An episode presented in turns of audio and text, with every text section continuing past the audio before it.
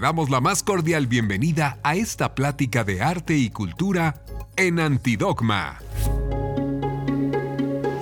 Buenas tardes, estamos aquí con Areli Castilla Macedo, que es directora de los derechos culturales, eh, recreativos y educativos de la alcaldía Cuauhtémoc. Somos Reina Aguiar, Adriana Martínez, somos las coordinadoras editoriales de la revista Antidogma de la Universidad de la Comunicación. Agradecemos muchísimo que nos hayan abierto este espacio, porque nos interesa hablar, pues quizá en primera instancia, si pudiéramos definir, porque a nosotras personalmente, en tanto gestoras, nos gusta mucho este concepto de derechos culturales, que enmarcados así como derecho cobran un sentido diferente. Si nos pudieras decir de entrada, para entrar en calor, un poco al respecto. Bueno, el tema de los derechos culturales tiene una historia muy reciente, más o menos por ahí de los 90, eh, entra eh, con los DESCA, ¿no? los derechos económicos, sociales, culturales, eh, y se empezó a trabajar la cultura más allá como un tema de un entretenimiento, como eso, como un derecho, porque finalmente la cultura es parte de la construcción social del individuo y obviamente nos da identidad, nos da origen, nos da una serie de elementos, conciencia, sensibilidad, sensibilidad, etcétera. Y esto se ha ido procesando, sobre todo desde la organización civil. Estuvieron trabajando todo este tema y obviamente esto impacta a los distintos colectivos, artistas, gestores culturales y eh, se va trabajando cuando se viene la reforma política en la Ciudad de México con la eh, constitución de la Ciudad de México, pues bueno, una de las cosas que se introduce precisamente es el tema de los derechos culturales, que obviamente ya también tenía un antecedente con la ley eh, general de los derechos culturales, que después se aterriza de manera particular a la Ciudad de México, que es la ley de los derechos culturales de los habitantes y visitantes de la Ciudad de México. Entonces, este, pues por, por supuesto que nos da un viraje completamente distinto al ejercicio de la política pública eh, del tema de los derechos culturales. Eh, anteriormente pensamos la cultura como ese el payasito, el entretenimiento, el baile, el bailecito para el Día de la Madre, el Día del Niño, Navidad, Día de Muertos, ¿no? Y nosotros lo hemos concebido como algo más, o sea, es una política pública. Eh, Néstor Canclini dice que es una política pública de Estado, eso trae toda una connotación este, jurídica, eh, conceptual, de cómo hay que trabajarla. Y desde la alcaldía Cuauhtémoc, el alcalde Néstor Núñez, para él es una política pública prioritaria que no tan solo garantiza el acceso a la cultura, el derecho a la cultura de las y los habitantes de Cuauhtémoc, así como sus visitantes, porque tenemos un número importante de visitantes diarios eh, de turismo, de otras alcaldías de turismo nacional e internacional, eh, sino también es una herramienta que permite construir eh, comunidad y reconstruir el tejido social. Oye, Areli, y ahora que mencionas este tema que se me hace súper importante de construir comunidad, es justamente que a mí me gustaría introducir el tema y platicar un poquito sobre esta iniciativa, este gran proyecto que surge de Crónicas de Barrio, ¿no? A nosotros nos gustaría un poco que nos platicaras cómo surge esta idea de generar el concepto de Crónicas de Barrio y evidentemente pues muy orgullosos de la Universidad de la Comunicación que forma parte de esto y que se ha sumado a este proyecto porque yo, yo sí creo en la cultura combinada, en la cultura eh, contagiada, en la cultura donde se involucran varias figuras, ¿no? En este caso, pues la alcaldía Cuauhtémoc, pero pues una instancia privada, ¿no? Que está aquí la universidad reforzando esto desde, desde la parte académica. Platícanos, Areli, ¿en qué consiste el proyecto de Crónicas de Barrio? Bueno, yo quiero decir que el proyecto de Crónicas de Barrios no es una ocurrencia que no Casual. sucedió un día, sino es precisamente parte del programa, del proyecto de gobierno del maestro Néstor Núñez.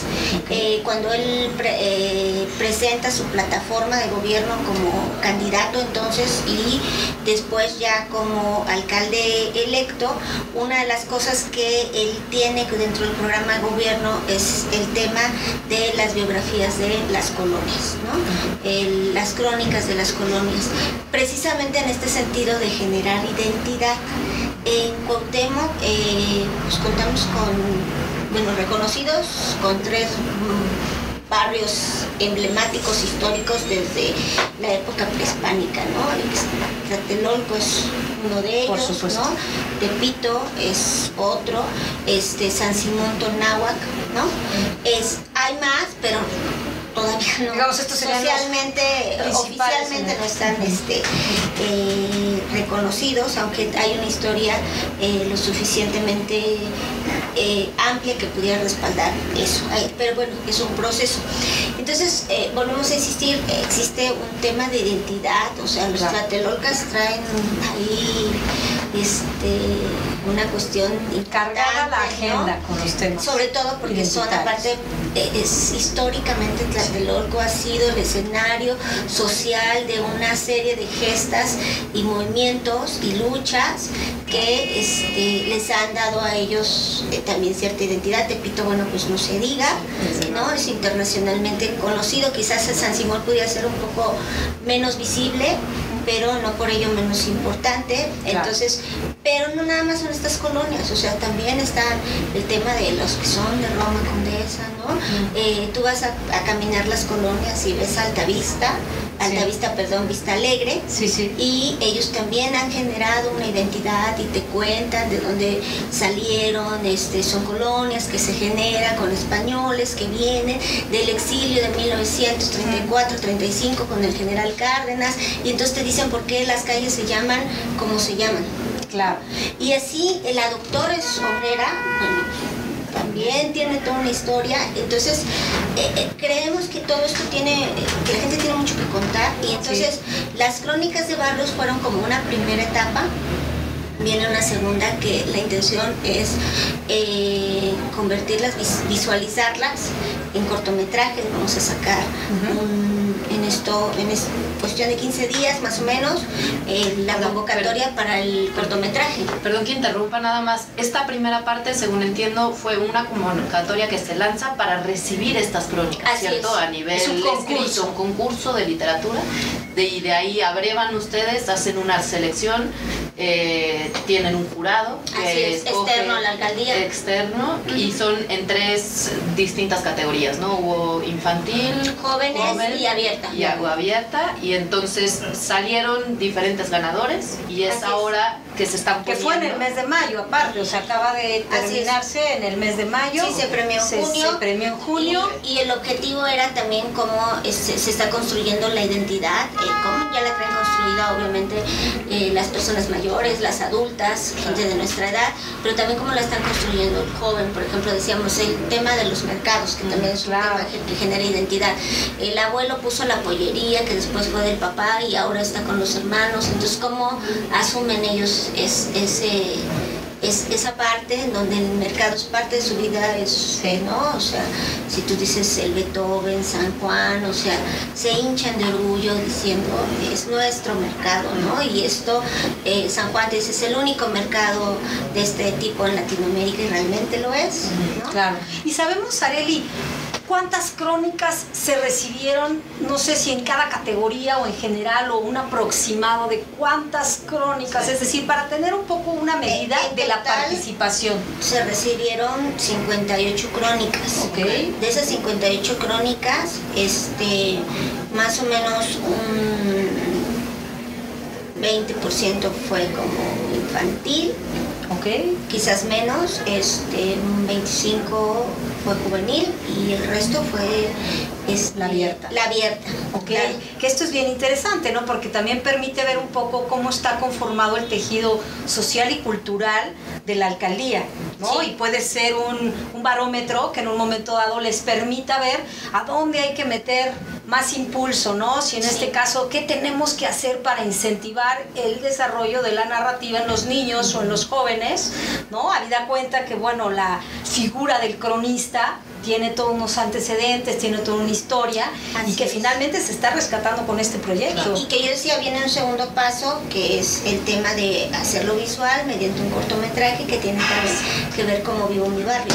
Va a venir uno, un tercero, que tiene que ver con contar la historia de las colonias a través de la historia de las mujeres, desde un tema de perspectiva de género, ¿no?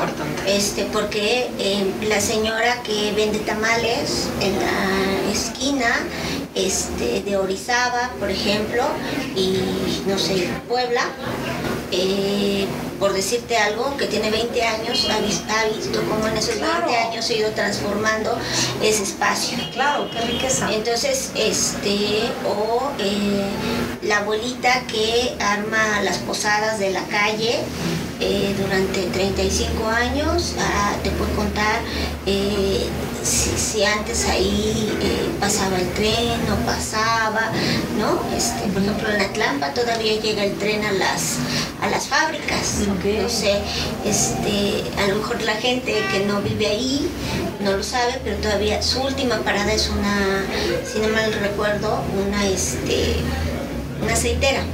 Y, llega todavía a la fábrica de Atlanta. Entonces, eh, pero también desde su visión, desde cómo ellas lo han lo han vivido y cómo se ha ido transformando también claro. Entonces, esa es una tercera etapa que vamos a ir construyendo, este, obviamente de manera paulatina durante la administración de este gobierno.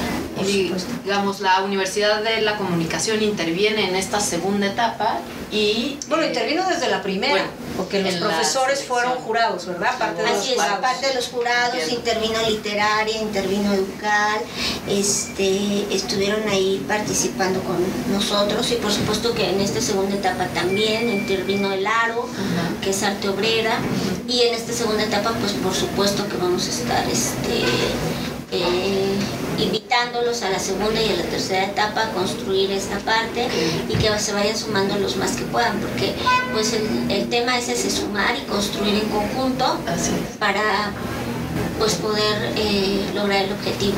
Y digamos, una vez que se cuente con los cortos o este material que se produzca, ¿de qué manera se regresa a la, a la comunidad? ¿En qué la alcaldía Cuauhtémoc tiene una página que se llama, que es un pendiente que tenemos, subir las crónicas, eh, una página que se llama El Corazón de México. Ahí se puede visualizar todo lo, todo lo que se hace en materia de turismo y cultura eh, por parte de la alcaldía. Exclusivamente es para turismo y cultura. Está la página oficial de la alcaldía en donde, bueno, pues puedes ver lo de obras, eh, gobierno, jurídico, servicios urbanos, etcétera, seguridad, pero esta página es específica para eso. Vuelvo a insistir, eh, la política pública en materia de cultura para la alcaldía, para el alcalde es un tema prioritario y en ese sentido es que le ha dado su importancia también generando una serie de redes en Facebook y en Instagram que eh, se llama así El Corazón de México y ahí es donde nosotros hemos este, eh, dado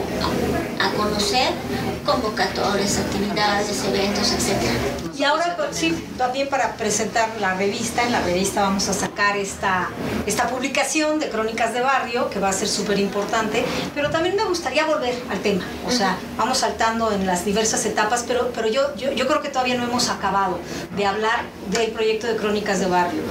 Cuando reciben ustedes las distintas participaciones de la gente, se separan, entonces participan los distintos jurados, se hace la premiación y se obtienen tres. Tres de cada Tres de cada categoría y posteriormente se selecciona y queda un primer lugar, un segundo lugar y un tercer lugar. Así es, y hubo un reconocimiento. Okay. ¿Y nos puedes platicar un poquito de estos? ¿Cuál fue el primero, cuál fue el segundo, cuál fue el tercer lugar? Muy grosso modo, ¿de qué trataban? Por ahí supe que hay un mimo y por ahí hay una historias. Platícanos un Sí, ahí quien tiene mucho más claro el tema precisamente es el subdirector Oscar que se dedicó a el tema de estar revisando todos los trabajos, pero eh, te puedo decir que de los que yo tuve oportunidad de ver, eh, algunos eran como cuentos, ¿no? Eran cuentos. sobre todo, sobre todo en el tema de los niños. Y en el tema de los adultos, pues había mucho como la añoranza del claro. todo tiempo pasado fue mejor. Claro, claro.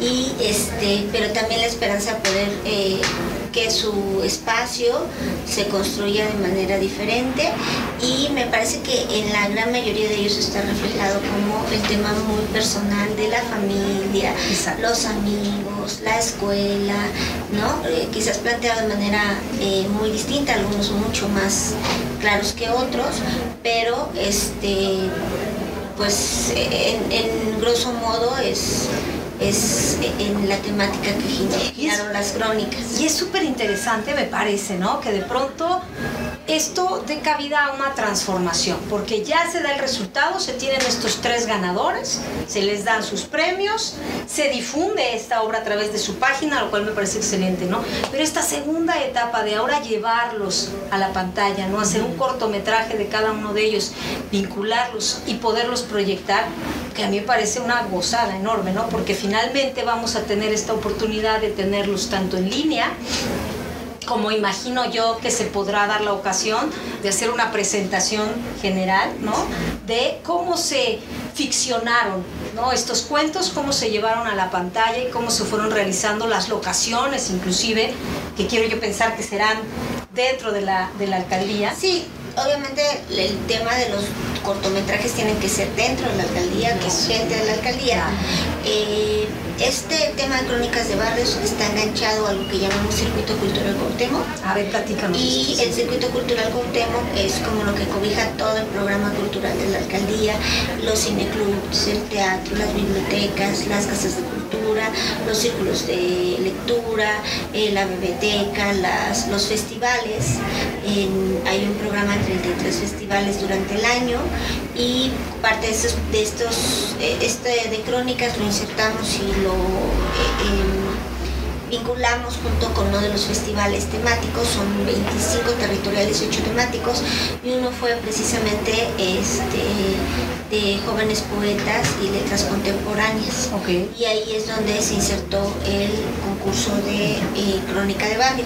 Ahí mismo se va a insertar en el último festival, que es el de Libertades, que se va a llevar a cabo en Tlatelolco, eh, se va a insertar el, de cortometrajes. ¿Cuándo va a ser el de, 20, 21, 22 de diciembre. Pues, obviamente ahí este, vamos a estar eh, teniendo un espacio de exposición de los cortos, ¿no? Claro.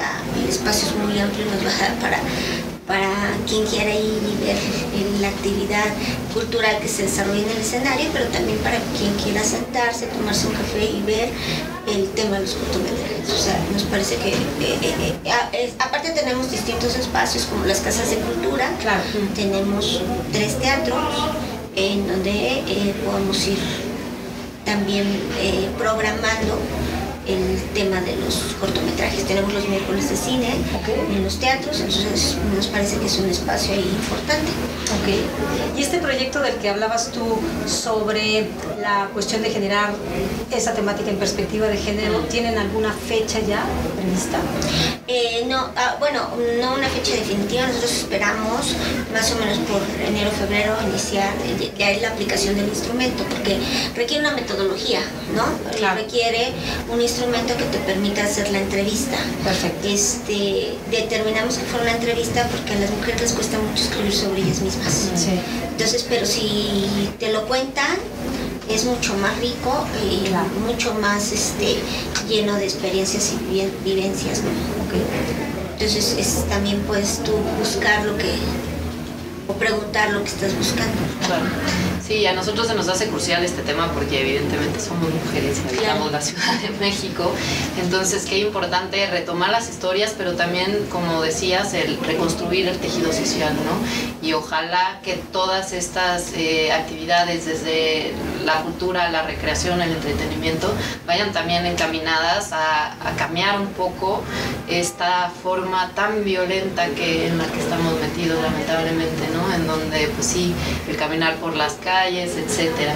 Eh, sí, es fundamental. Digo, la semana pasada eh, estuvimos en Artes Gráficas, una plaza muy complicada en términos de seguridad, y lo vivimos con la gente, ¿no? Esta semana vamos a estar en el Parque Linio, también hay en La Esperanza, cerca del tránsito, eh, por la prepa, por la boca, perdón, y este y también es un espacio complicado en esos términos, pero la gente termina agradeciéndote más que puedas llevar estos espacios culturales porque también es como les das una luz ahí. Sí, sí, es un respiro. Sí.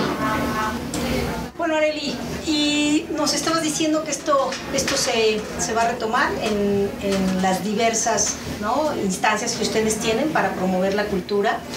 A mí me gustaría preguntarte muy en concreto en este sentido de la intervención de la Universidad de la Comunicación.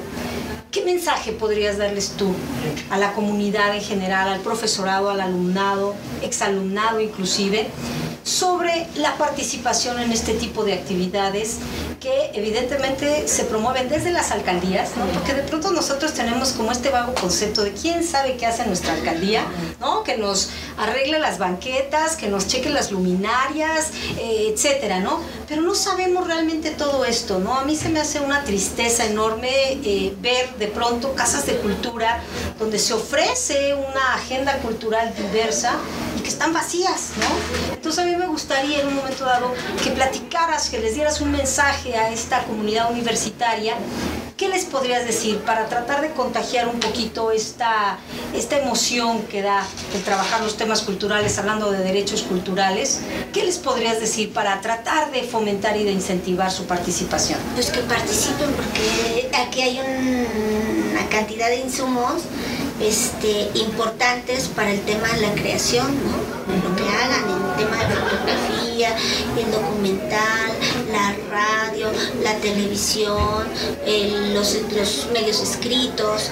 eh, si tú quieres contar historias, este, ser una ventana, pues hay que pisar tierra y hay que este, participar y hay que este, proponer también, ¿no? Entonces, este, pues me parece que, que estos espacios en los que coordinamos gobierno, la sociedad, nosotros, este, ustedes, eh, asociaciones civiles, ins- instancias este, eh, no gubernamentales, espacios académicos, pues es fundamental. Sí me parece que hay un desencanto terrible en general en la sociedad, pero que con estas cosas pudiéramos eh, poner nuestro grano de arena para hacer todo lo contrario. Y tienes razón, digo, una de las cosas con las que nosotros nos hemos topado es como con el tema de la apatía, pero eh, una de las cosas que el alcalde nos ha eh, inculcado es el tema de acercarnos a la gente. Y el acercarnos a la gente este, implica eh, gastar suela y tocar. Y te pongo un ejemplo, nosotros tenemos una casa de cultura en Obrera, en, un espacio muy complicado, eh, que prácticamente era un elefante blanco, y que eh, ahorita está cobrando vida porque lo estamos haciendo con los vecinos. Claro. Entonces ellos nos están diciendo este, qué es lo que necesitan y requieren, ¿no? Yo llego y le ofrezco mi menú de solamente hay de esto, ¿no? Entonces, porque si no, no vamos a avanzar, porque mi menú podrá ser muy exquisito, este, pero a lo mejor no es lo que ellos requieren y necesitan. Y en ese sentido estamos tratando de construir y rescatar la Casa de Cultura en conjunto. Entonces, este, pues ha sido inte- interesante y nos parece que eso es parte del proceso que tenemos que poner, que nosotros como gobierno somos facilitadores y que tenemos que aprender a escuchar a la comunidad y que construir con, con ellos, ¿no? Obviamente nosotros dentro de una normatividad, porque esa tampoco la podemos dejar a un lado, pero este, pues sí hay que construir mucho con la sociedad.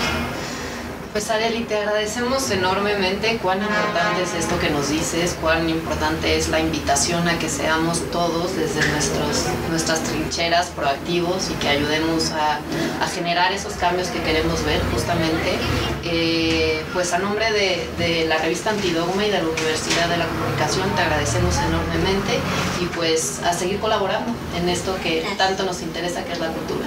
Muchas gracias. Muchas gracias. Muchas gracias.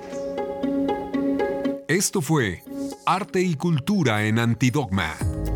Para más contenidos como este, no olvides seguirnos en las redes o búscanos en la web como antidogma.mx.